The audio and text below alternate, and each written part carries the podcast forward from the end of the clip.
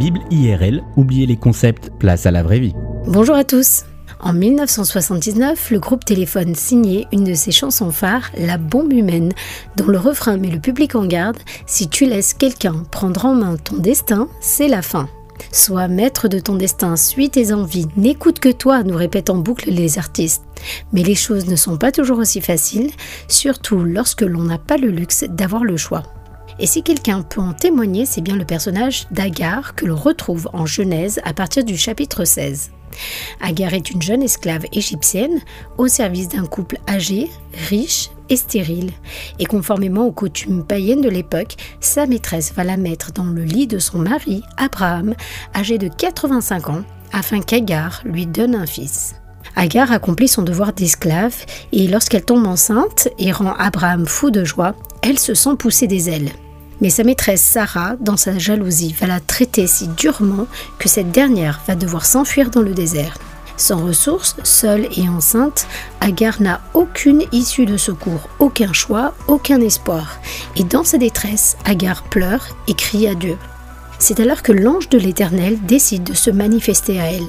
Il l'appelle par son nom, la rassure, lui demande de retourner vers ses maîtres en lui faisant la promesse d'un avenir heureux. Dieu va même choisir un prénom pour ce bébé à venir, Ismaël, qui signifie Dieu a entendu. Agar va alors lui dire Tu es El Roi, le Dieu qui me voit. Agar ne tombe ni dans la rébellion, ni dans la fuite en se laissant mourir dans le désert, mais décide de faire confiance à ce Dieu et à se soumettre à sa volonté de façon totale. De retour au camp, le répit va durer quelques années, mais Sarah tombe enceinte à son tour du petit Isaac et Agar et son fils Ismaël finissent par être renvoyés dans le désert au grand désespoir d'Abraham qui aimait son fils de tout son cœur. De nouveau seul et en danger, Agar préfère abandonner Ismaël sous un arbre plutôt que de le voir mourir de soif devant ses yeux mais c'est sans compter sur la fidélité de Dieu à ses promesses. En Genèse 21, 17, Dieu va interpeller Agar d'une voix venue du ciel en lui disant Qu'as-tu, Agar? N'aie pas peur. Dieu a entendu l'enfant crier là-bas.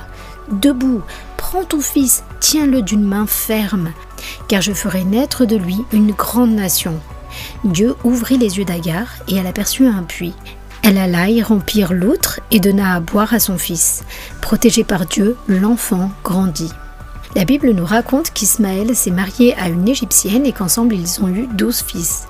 Et c'est main dans la main avec son demi-frère Isaac que Ismaël accompagnera son père Abraham jusqu'au tombeau.